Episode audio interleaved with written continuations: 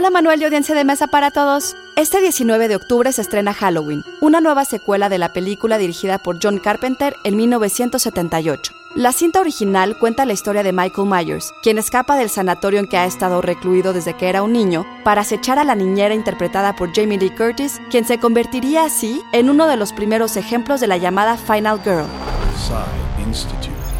Masterpiece, Your Life. La Final Girl es un tropo del llamado slasher, un subgénero del cine de terror en el que un psicópata acecha y asesina a sus víctimas por medio de cuchillos y otras armas punzocortantes. Y se refiere a la última chica que queda con vida en la película para hacer frente al asesino y destruirlo.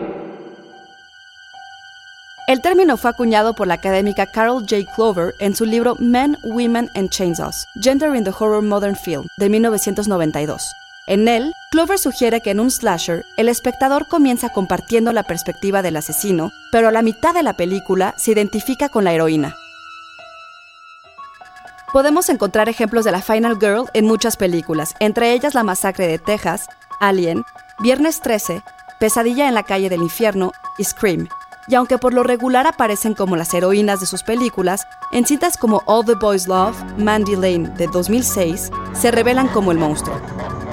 Idea original y guion de Antonio Camarillo. Yo soy Ana Goyenechea y nos escuchamos en la próxima cápsula SAE.